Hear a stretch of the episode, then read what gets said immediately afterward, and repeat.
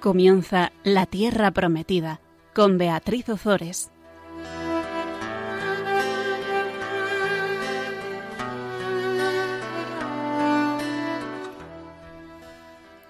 Buenas tardes, queridos oyentes de Radio María. Aquí estamos un miércoles más compartiendo con todos vosotros la palabra de Dios. Buenas tardes, Gonzalo. Buenas tardes. Vamos a continuar hoy con la unción de Saúl, pero antes vamos a rezar el Magnificat. Proclama, mi alma la grandeza del Señor. Se alegra mi espíritu en Dios mi Salvador, porque ha mirado la humillación de su esclava. Desde ahora me felicitarán todas las generaciones, porque el poderoso ha hecho obras grandes por mí. Su nombre es santo, y su misericordia llega a sus fieles de generación en generación. Él hace proezas con su brazo, dispersa a los soberbios de corazón, derriba del trono a los poderosos y enaltece a los humildes. A los hambrientos los colma de bienes y a los ricos los despide vacíos. Auxilia a Israel su siervo, acordándose de la misericordia, como lo había prometido a nuestros padres, en favor de Abraham y su descendencia por siempre. Bueno, pues en el último eh, programa estábamos hablando de, la, mm, de, cómo se encuentran eh, Saúl y Samuel. Habíamos em, visto la, eh, que teníamos siete escenas y hoy nos tocaba la quinta, pero vamos a recordar las anteriores. La primera escena se, eh, presentaba a la eh, familia de Saúl de la tribu de Benjamín asentada en el sur. En la segunda escena, Saúl y el criado, que gracias a, la anécdota de las asnas llegan al norte donde habitaba el hombre de Dios. La tercera escena, Saúl y las jóvenes que en el camino de la fuente van a sacar agua. La cuarta escena nos hablaba de Saúl y Samuel cómo se encuentran por primera vez en la ciudad de Ramá. Y pasamos ahora a la quinta escena, que trata de la unción de Saúl en las afueras de la ciudad.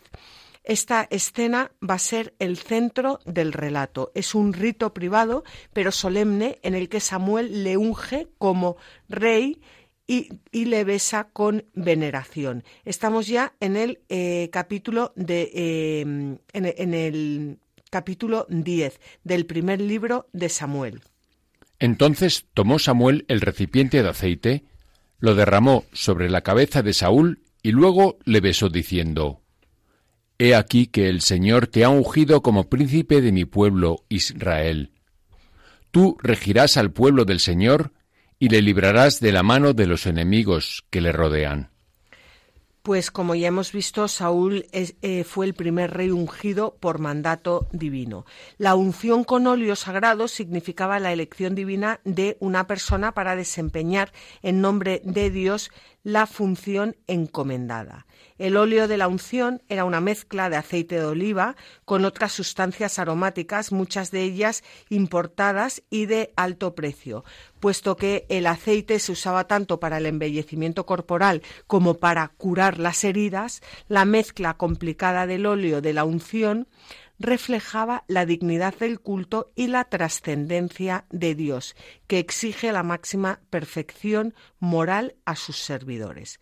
Con este óleo se ungían, además de los objetos más importantes del culto, a las personas consagradas, en concreto a los sacerdotes, a los profetas y muy especialmente al rey pero solo el rey de Israel es denominado el ungido del Señor, en cuanto elegido representante de Dios para dirigir al pueblo. Y en este sentido, por supuesto, el rey de Israel, sobre todo a partir de David, es figura de Jesús llamado Cristo. Vamos a leer el punto 436 del Catecismo de la Iglesia Católica que nos explica precisamente esto.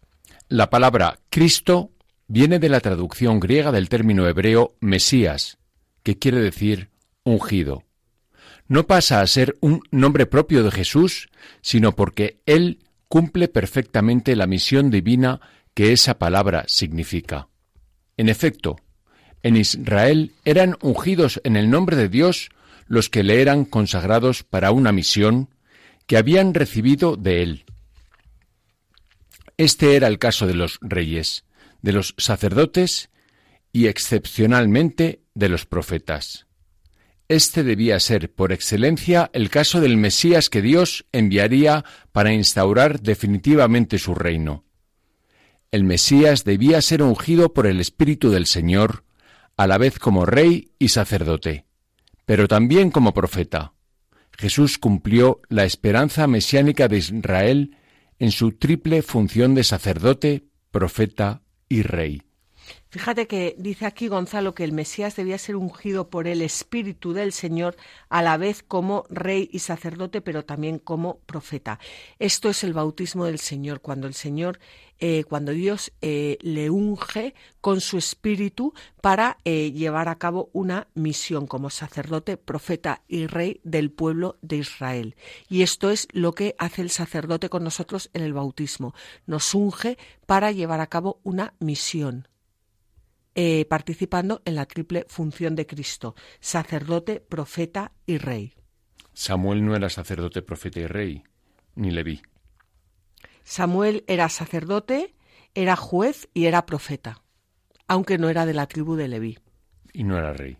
No era rey. No, no, no, no. El primer rey de Israel es, eh, es, es Saúl. Y Saúl, sin embargo, no era sacerdote ni profeta.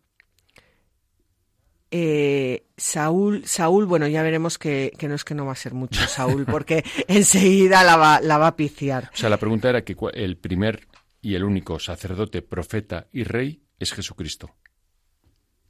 Sacerdote, profeta y rey. Eh, creo que sí, pero no quiero contestar muy rápido a esta pregunta. Sacerdote, profeta y rey. Yo, yo creo, yo creo que el que, el que lo, el que lo reúne todo en su persona es eh, Jesucristo. Pero, por ejemplo, vamos a ver cómo David va a ejercer, aunque no va a ser sacerdote, va a hacer las funciones de sacerdocio. ¿eh? Entonces, no me atrevo yo muy bien a contestar a esta pregunta. Tendría que estudiarla más. ¿eh? porque tenemos a, David que es, rey, es profeta y ejerce funciones de sacerdocio, aunque no sea propiamente sacerdote. Entonces, me gustaría eh, estudiar más esta pregunta antes de, responderla. No vaya a ser que venga un, teólogo y me dé con la escoba. Eh, bueno, pues vamos a ver. La unción, la unción es la señal visible de la santificación y quiere decir que el rey es persona sagrada y su dignidad emanación de la suprema autoridad. ¿eh? Señal visible, la unción, señal visible de la santificación. Pues la gracia del Espíritu desciende con el aceite cuando el profeta ejerce el ministerio de ungir al elegido de Dios. Vamos a leer ahora, em, vamos a continuar eh, con el capítulo 10 eh, del primer libro de Samuel. Esta es la señal de que Dios te ha ungido como príncipe sobre su heredad. Cuando te sepas, perdón, cuando te separes hoy de mí, encontrarás junto al sepulcro de Raquel, en los límites de Benjamín, dos hombres que te dirán, han sido encontradas las asnas que andabas buscando. Pero tu padre ha olvidado lo de las asnas y está preocupado por vosotros pensando, ¿qué debo hacer por mi hijo?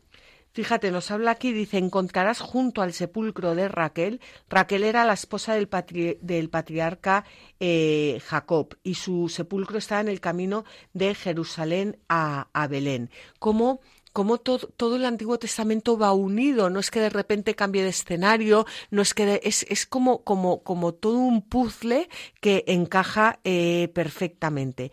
Bueno, y le da, le da una señal, eh, y es que eh, junto al sepulcro de, de Raquel, dos hombres le van a decir que han sido encontradas las asnas que andabas buscando. Em, esto lo hace muchas veces el Señor. Nos da señales. Hmm. Lo que pasa es que muchas veces no tenemos esos ojos del espíritu de los que hablábamos antes, pero si de verdad nos sentásemos y, a meditar en nuestras vidas, veríamos que nuestras vidas están llenas de señales del Señor, que nos hace ver siempre que Él está con nosotros. Sí, lo que pasa es que en este mundo es muy difícil, en este mundo con esta velocidad de vida es muy difícil identificar. Es muy difícil, pero están ahí. Y muchas veces si se ven, sobre todo en personas que se convierten, que dicen, pero si el Señor ha estado siempre conmigo, o en personas muy santas que, que lo ven, muy, muy cerca de Dios. Bueno, vamos a continuar leyendo. Cuando te alejes de allí y llegues a la encina del Tabor, te saldrán al encuentro tres hombres que suben a honrar a Dios en Betel.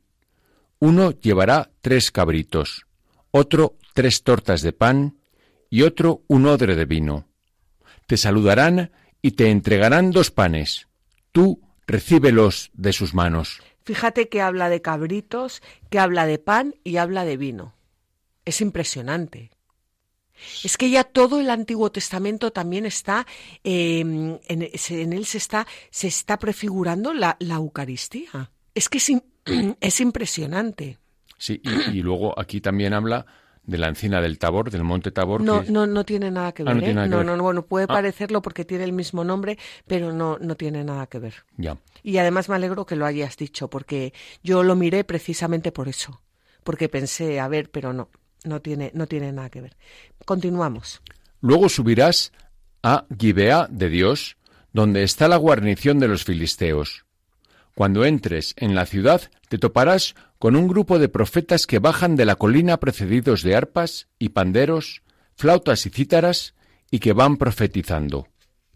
También a ti te invadirá el Espíritu del Señor. Profetizarás con ellos y te transformarás en otro hombre. Cuando te sucedan estas señales, haz lo que se te ocurra porque Dios está contigo. Bajarás luego delante de mí a Gildal. Yo también bajaré para ofrecer holocaustos y sacrificios de comunión. Esperarás allí siete días hasta que yo llegue y te dé a conocer lo que has de hacer. En efecto, apenas había vuelto la espalda para alejarse de Samuel, le transformó Dios el corazón y en el mismo día le ocurrieron todas esas señales. Gibea de Dios es eh, una ciudad de la tribu de Benjamín que está situada probablemente a unos cinco kilómetros de Jerusalén, junto a la carretera que viene del norte.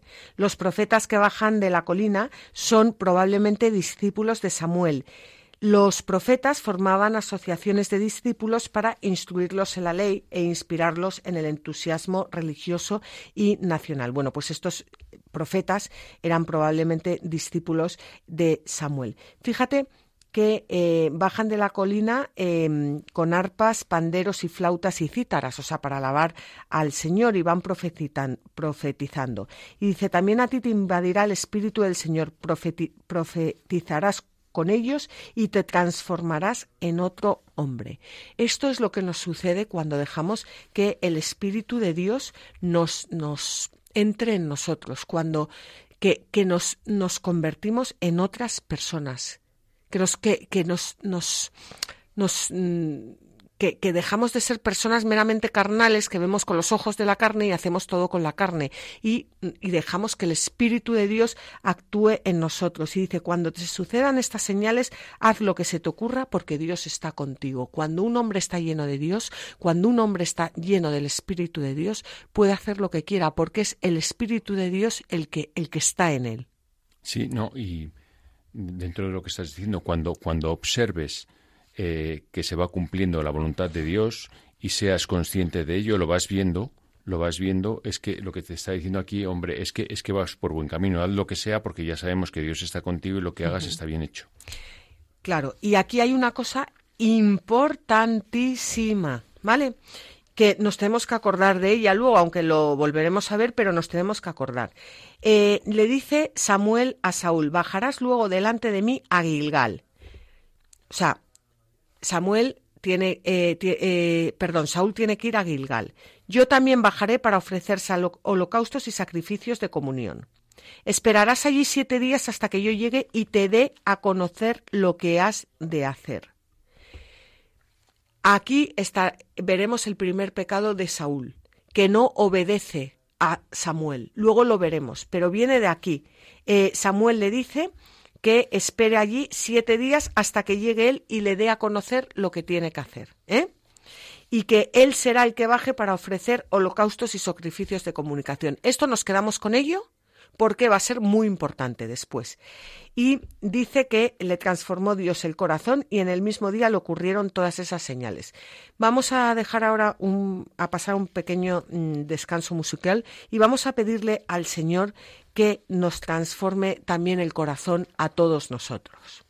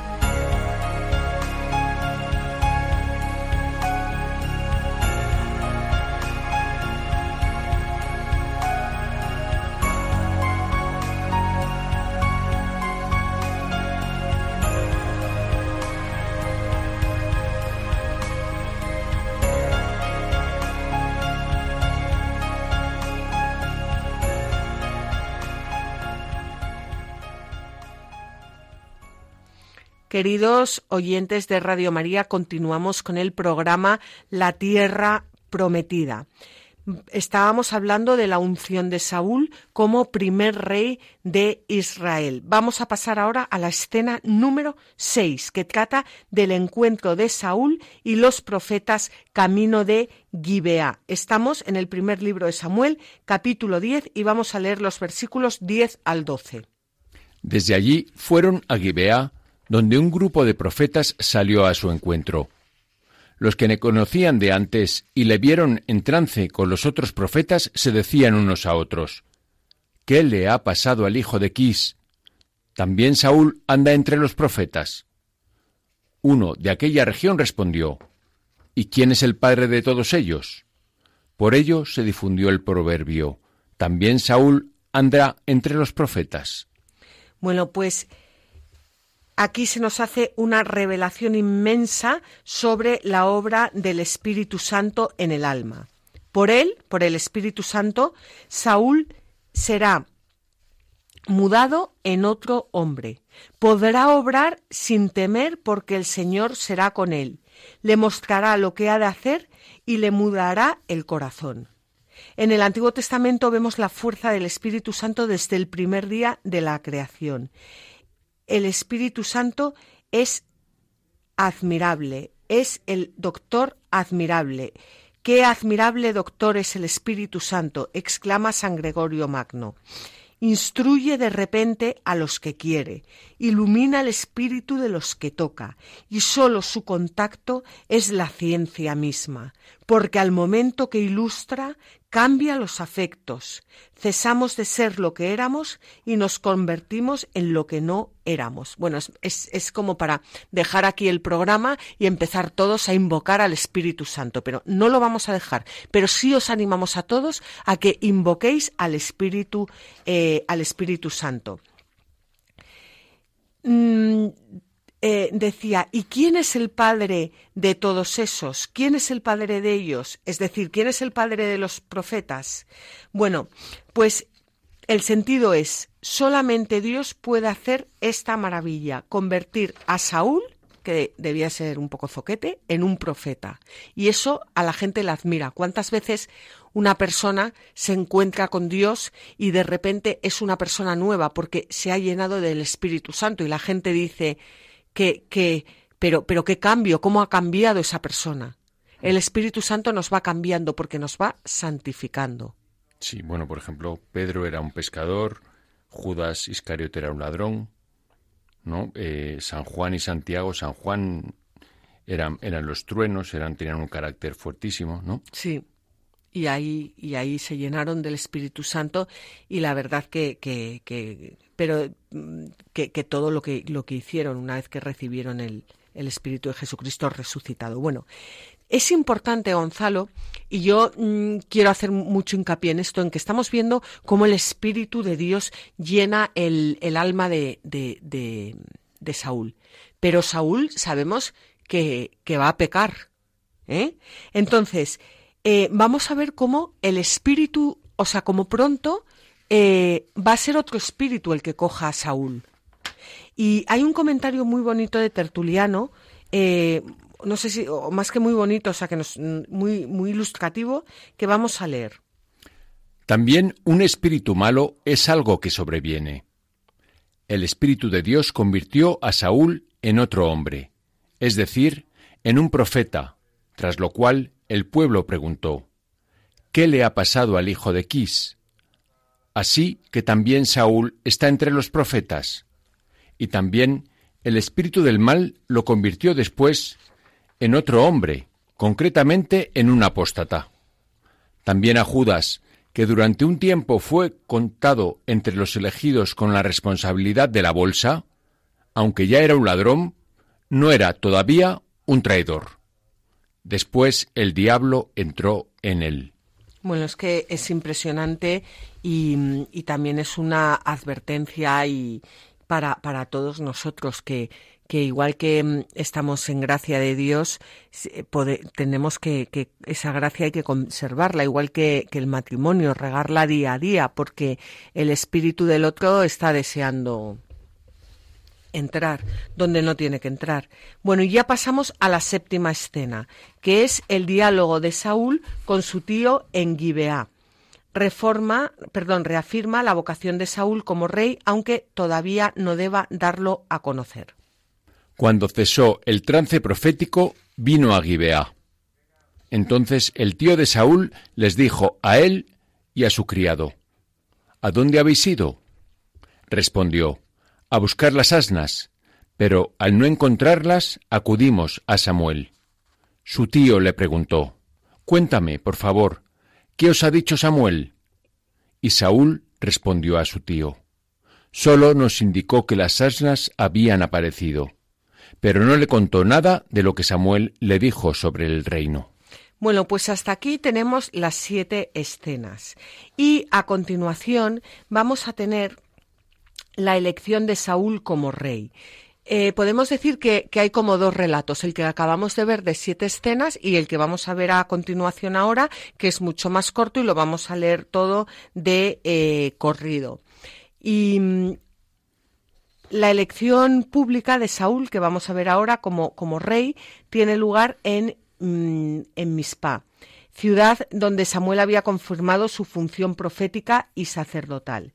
Entonces, este relato contiene detalles que no son del todo coherentes, como hemos dicho, con lo narrado anteriormente, pero en todo caso, eh, tanto la narración anterior de la unción como esta de las suertes, que vamos a ver, coinciden en atribuir a Dios la iniciativa de la elección y en poner de relieve los problemas que la institución monárquica tuvo desde el principio. Entonces, como ya hemos dicho, hemos leído eh, unos pasajes de un pasaje de siete escenas que era más largo y ahora vamos a leer uno mucho más cortito que cuenta la elección de Saúl como rey y que cuenta cosas que no, no son del todo eh, Coherentes. coherentes con las anteriores, pero luego vamos a ver por qué.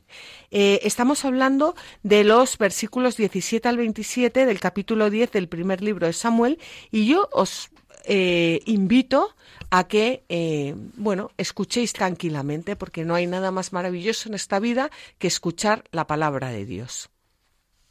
Samuel convocó al pueblo en Mispa, junto al Señor, y dijo a los hijos de Israel, Así dice el Señor, Dios de Israel. Yo hice subir a Israel de Egipto y os libré de la mano de los egipcios y de la mano de los reinos que os oprimían. En cambio, vosotros habéis rechazado hoy a vuestro Dios, al que os ha salvado de todos los males y de vuestras tribulaciones, y habéis dicho, No, tú nómbranos un rey.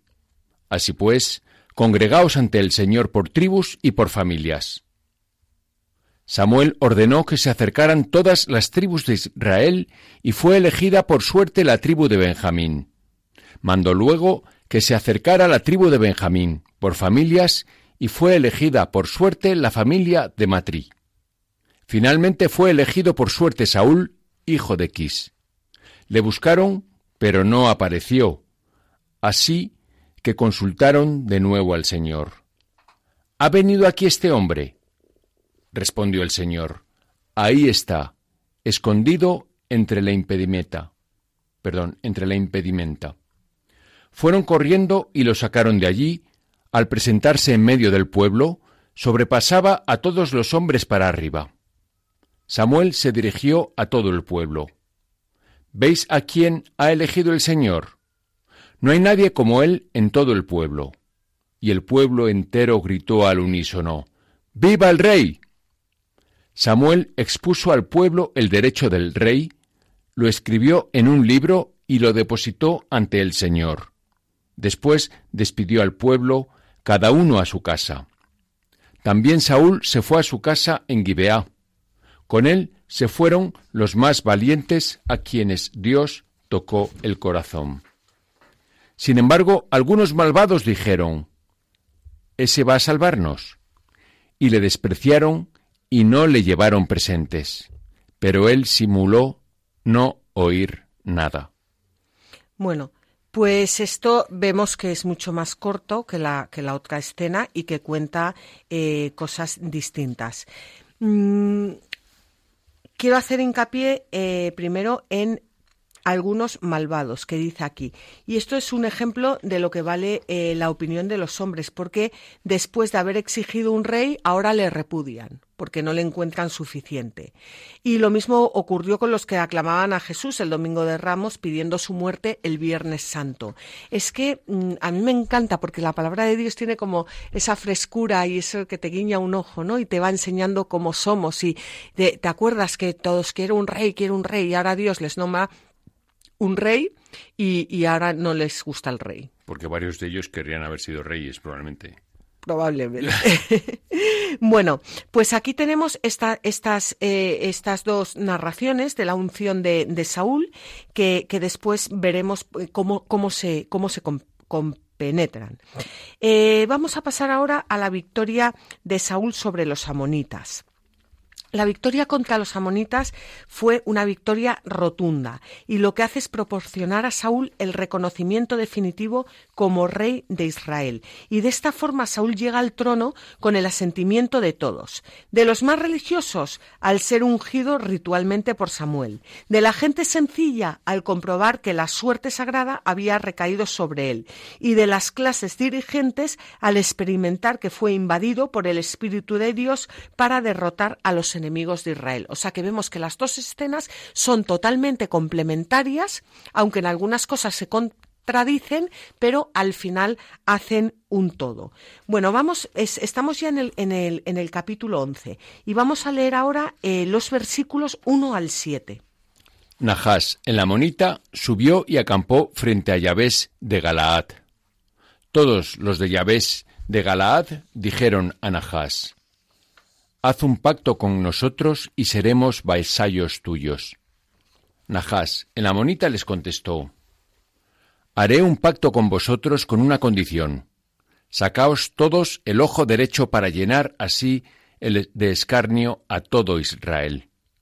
Los ancianos de Yahvé le dijeron, Danos un plazo de siete días para enviar mensajeros por todo el territorio de Israel. Si no hay quien nos defienda, nos someteremos a ti. Bueno, Nahas, eh, el amonita, o sea, el, malo, digamos, eh, acampa frente a Yavés de Galat. Yavés de Galat era una ciudad que estaba situada en el norte de eh, Transjordania.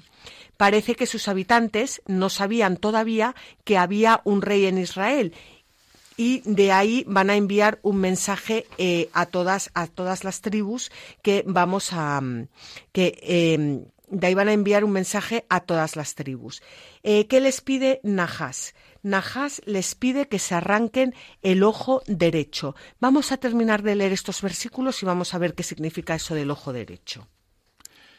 Llegaron los mensajes a Gibeá de Saúl, refirieron estos planes al pueblo y todos alzaron la voz y rompieron a llorar. En ese momento regresaba Saúl del campo tras los bueyes y preguntó ¿Qué le ocurre al pueblo que está sumido en llanto? Entonces le contaron los planes de los de Yahvés, y Saúl, al oírlo, se sintió invadido por el Espíritu de Dios, se llenó de furor y, tomando un par de bueyes, los despedazó y envió los trozos por todo el territorio de Israel por medio de mensajeros diciendo, Esto mismo se hará a los bueyes del que no siga a Saúl y a Samuel. El temor del Señor sobrecogió al pueblo y salieron como un solo hombre. Bueno, pues tenemos eh, eso, a, la joyita esta, a que va a Yahves de, de Galaad y le dicen em, que, para hacer un pacto, porque ellos eran muy fuertes, por eso los de, los de Yahves eh, piden un pacto, eh, les dice que, se, que, hará un pacto si se arrancan el ojo derecho. Los ancianos de, de le piden un plazo de siete días y envían mensajeros a todo el territorio de Israel para ver si les pueden defender porque, eh, como hemos dicho antes, probablemente no, sabían todavía que, eh, que había un rey de Israel, que Saúl había sido ungido rey de Israel. Esto no era como ahora, que sale en el telediario y se entera todo el mundo. Claro, hasta, hasta que, se, que, se, que se enteraban. Bueno, pues este Nahas imponía esto a sus vasallos que se arrancaran el ojo derecho para garantizar que no se sublevaran contra él, porque tal como se hacían entonces en las guerras, el ojo derecho resultaba imprescindible para la lucha al quedar el izquierdo tapado con el escudo. De esta manera, al cubrir en la lucha con los escudos la parte izquierda de su casa, no, perdón, de su cara, no podrían ver lo que debían hacer tanto contra el enemigo como para eh, salvarse del enemigo. O sea, era, era una forma de, de, tenerles, mm, o sea, de, de, acabar con ellos, ¿no? De, que no se, no se les podían sublevar y, de, y de tenerles llenos de temor y, de miedo. ¿no? Y esto llevado al, plano espiritual, los reyes de este mundo nos exigen también a nosotros sacarnos el ojo derecho para poder servirles, es decir, arrancar de nosotros el sentido sobrenatural. para mirar solamente hacia la izquierda, hacia el mal, imposibilitándonos así la lucha ordinaria que debemos mantener contra los espíritus malignos que están en los aires ese, nos, nos, los, los, reyes del mundo nos, nos, nos, nos dicen que nos arranquemos ese ojo espiritual del que habíamos estado hablando antes, para que nos quedemos sin norte, para que no sepamos cómo luchar, para que no sepamos quién es realmente nuestro enemigo, para, para que estemos como, como, como estamos tantas veces eh, abotargados por la televisión, por las noticias, por el miedo, y, y no sepamos que, que, que, nosotros luchamos contra las fuerzas del mal y no contra las personas en concreto. Sí, ¿y quiénes son los reyes de este mundo? Los reyes de este mundo son los políticos, los reyes de este mundo son los, pues tu jefe, por ejemplo, o sea, no, no digo el tuyo personalmente, digo pues el jefe de una empresa que te, que te está chupando la sangre, los reyes de este mundo son los, los, grandes poderosos, eh, son las multinacionales que te incitan a comprar, son eh, los móviles, los, o sea, todo aquello que te, que te está, que te está alejando de, del reino de Jesucristo. Y, bueno, pues eso no sé si ha quedado claro.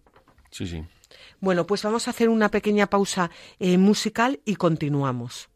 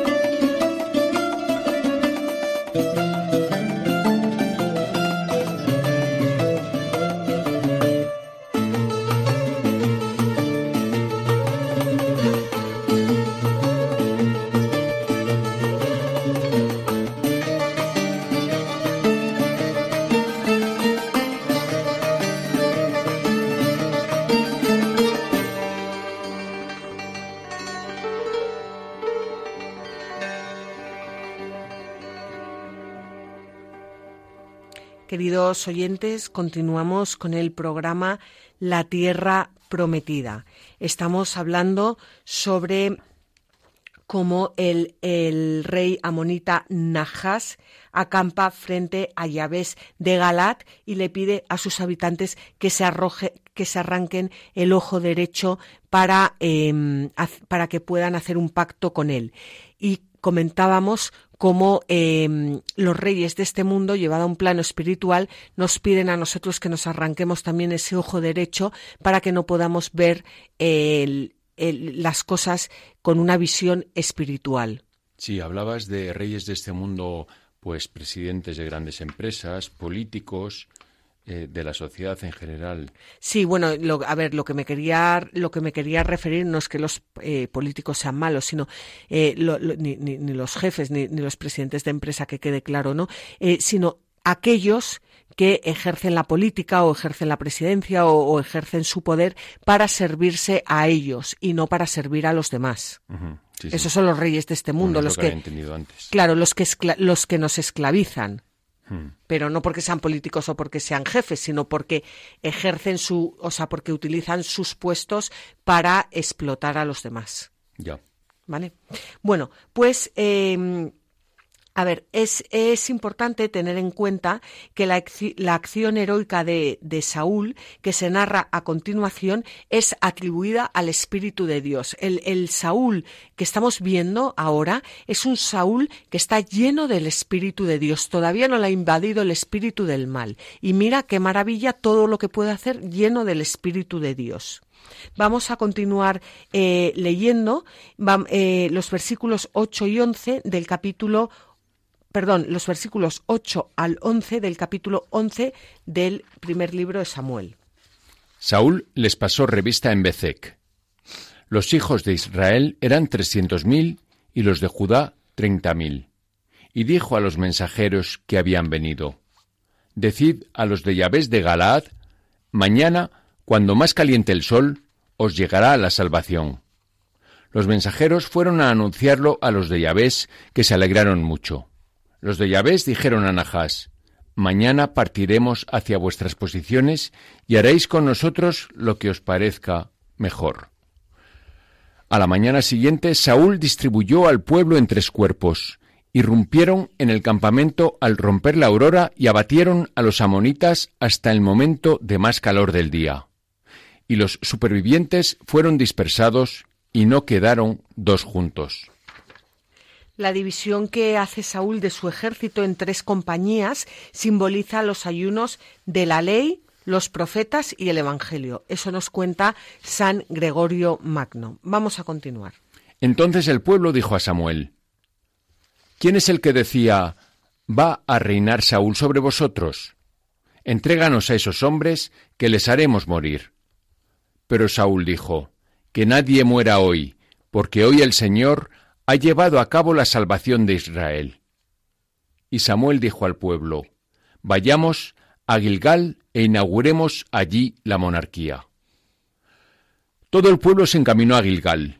Allí proclamaron rey a Saúl ofreciendo sacrificios de comunión ante el Señor. Saúl y todos los hijos de Israel lo celebraron con mucha alegría.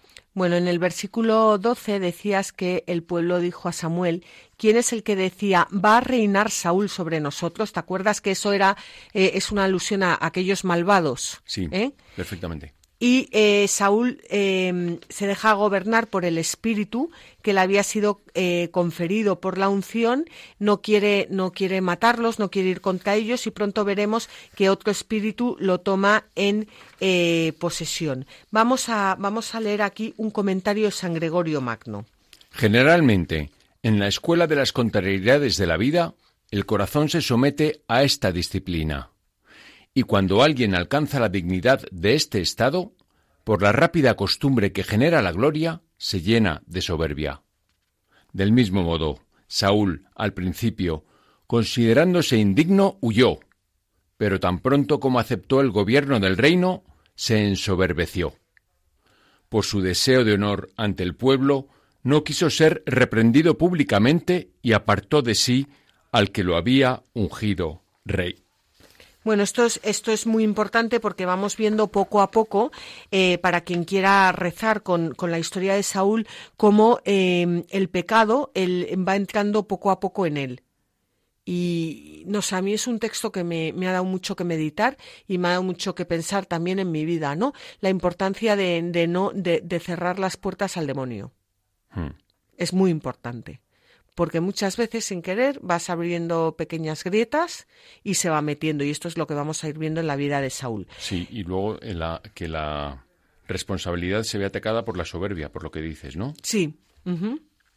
Bueno, pues em, la ceremonia de Gilgal recuerda también la asamblea de Mispa y confirma que la institución monárquica terminó siendo aceptada por todo el pueblo. Con las ceremonias rituales y los sacrificios se confiesa una vez más que el rey está obligado como sus súbditos a dar culto a Dios. Quizás esta sea la, idea principal que, vamos a estar viendo, ¿no? Que el rey está eh, obligado a dar culto a Dios. No sé, a mí me, me parece todo esto eh, muy, muy, muy mm, digno de meditar, eh, porque el Señor lo que está haciendo aquí es enseñarnos cuáles son las características que tiene que tener un rey. O sea, cuando dices un rey es que suena em, muy elevado. Un, un, rey, un dirigente. O un responsable de algo. O un responsable de algo. Y hemos pasado, eh, por ejemplo, en España, donde vivimos, de un país que, que bueno, que era católico y que más o menos pues entendía esto, a quitarnos totalmente a Dios de en medio. Y esto que estamos viviendo ahora en España es lo que, lo que nos está contando la Biblia, lo que pasa cuando el rey se quita a Dios de en medio, lo que pasa cuando el pueblo se quita a Dios de en medio. Es porque no muchas veces no le dedicamos tiempo, no tenemos personas que nos expliquen la Biblia, pero, pero es que em, es que nos está narrando lo que nos está ocurriendo actualmente a nosotros hoy en día. Ya. Y las consecuencias que va a tener. Y cuando queremos saber lo que va a ocurrir, no, no vamos a hombres de Dios, no vamos, vamos a, a, que nos lo cuente el telediario, a que nos lo cuenten los periódicos, a que nos lo cuenten personas que, no digo siempre, ¿no? Pero que, que no, no, no, no cuentan con Dios para esto. Y no, no estamos viendo la profundidad de, del asunto y, y, lo que todo esto supone. Bueno, pues vamos a, pasar. Em, ahora no nos va a dar tiempo de acabarlo, pero podemos comenzarlo y terminarlo en el siguiente programa, porque, porque bueno, pues es eh, un discurso que, que, hace, que hace Samuel y que es muy importante, porque Samuel ahora le va a ceder el testigo a Saúl. El discurso de Samuel a la Asamblea de Israel va a ser el resumen y la interpretación religiosa de la historia narrada en los capítulos anteriores. Está lleno de eh, impregnado de la doctrina sobre la alianza. El Señor es quien toma la iniciativa para establecerla y quien exige su cumplimiento. Y así el pueblo se mantiene fiel Perdón, si el pueblo se mantiene fiel, Dios no lo abandonará, pero si el pueblo obra mal, Dios tendrá que castigarlo junto con su rey. Bueno, pues así va a ocurrir a lo largo de todo el periodo de la monarquía y así el destierro final a Babilonia será el castigo por las infidelidades cometidas en los años que había rey. Es todo una gran enseñanza. Entonces, vamos a comenzar con eh, los, primeros versículos del discurso de Samuel, capítulo 12, versículos 1 al 5. Samuel dijo a todo Israel, He atendido a cuantos ruegos me habéis hecho y he designado un rey sobre vosotros. En adelante, el rey irá al frente de vosotros y os guiará. Yo soy ya viejo, he encanecido, y mis hijos son uno más entre vosotros. He ido al frente de vosotros y os he guiado desde mi juventud hasta el día de hoy. Aquí estoy. Acusadme ante el Señor o ante su ungido. ¿A quién he quitado un buey y un asno? ¿A quién he humillado o he perjudicado? ¿De quién he recibido soborno para inclinar mis ojos hacia él? Estoy dispuesto a restituirlos. Respondieron, no nos has explotado ni nos has perjudicado. No has recibido nada de manos de nadie. Samuel añadió, Testigo es el Señor y testigo es su ungido de que no habéis encontrado en mí nada culpable. Y el pueblo contestó, Testigos son. Bueno, pues la declaración de inocencia de Samuel y el reconocimiento del pueblo ponen fin a su etapa de gobernante juez como precursor de la monarquía. Y ya en adelante la función de Samuel va a ser puramente profética. Se va, se limitará a interceder ante Dios y a señalar los aciertos y los errores de Saúl y de, y de David. O sea, este es un momento importante. El discurso sigue, pero hasta aquí ya eh, Samuel eh, deja, deja de, de, ser eh, juez de Israel para em, ceder el, el, puesto de dirigente a Saúl como rey de Israel. ¿eh? Y a partir de ahora, pues Samuel lo que será es eh, ser un profeta de Dios, es decir, interceder ante Dios y eh, señalar los aciertos y los errores de, de, de Saúl y de, y de David. Bueno, pues Samuel ante todo empieza por descargarse, como hemos dicho, el oficio de juez, que hasta entonces venía desempeñado y que, perdón, que hasta entonces venía desempeñando y que desea traspasar al rey, a quien de derecho pertenece. La cuenta que da de su conducta ante el pueblo es una buena lección para el monarca, a la vez que una justificación de su buen proceder. En adelante ya nadie se, que, eh, en adelante ya, ya nadie se, se, atreverá a acusarle de haber administrado mal eh, la justicia. Y eso, o sea, eso es, eso es importante. Él se queda con, eh, se, va, se va limpio que es algo también a lo que nos está invitando la Biblia. Cuando cumplamos una misión, eh, a salir de nuestros puestos con, la, con una buena conciencia, habiéndolo hecho bien, no habiéndonos llevado nada en nuestro propio provecho. Esto es que hoy en día, los, yo lo estoy hablando y digo, es que puede, puede resultar hasta ñoño. Es que nos hemos acostumbrado a coger de tal forma lo que no es nuestro en, en, en, en la cultura que tenemos, que es que puede, puede resultar hasta ñoño. Sí, claro.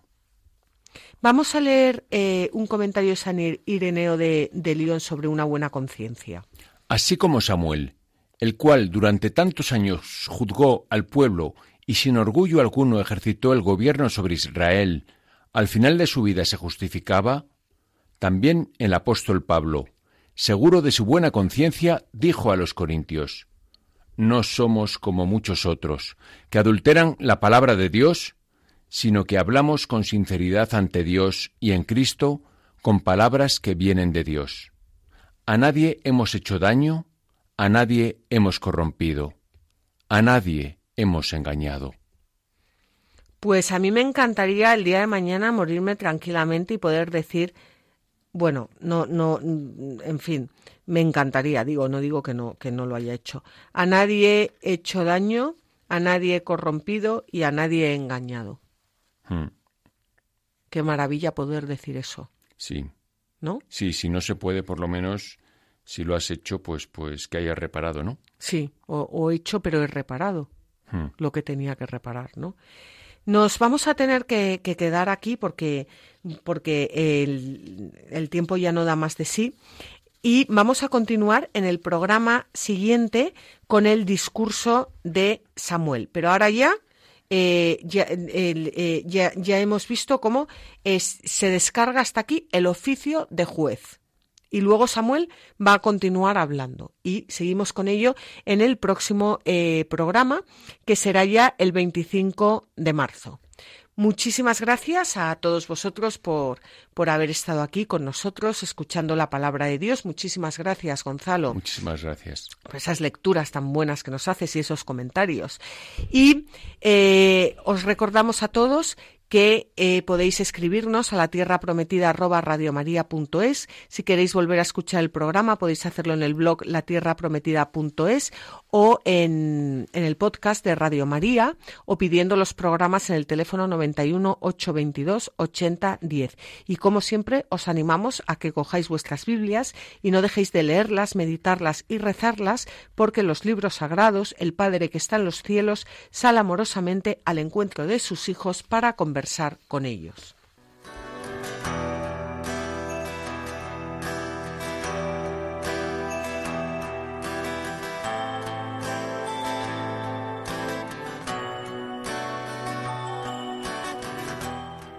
Así concluye La Tierra Prometida con Beatriz Ozores.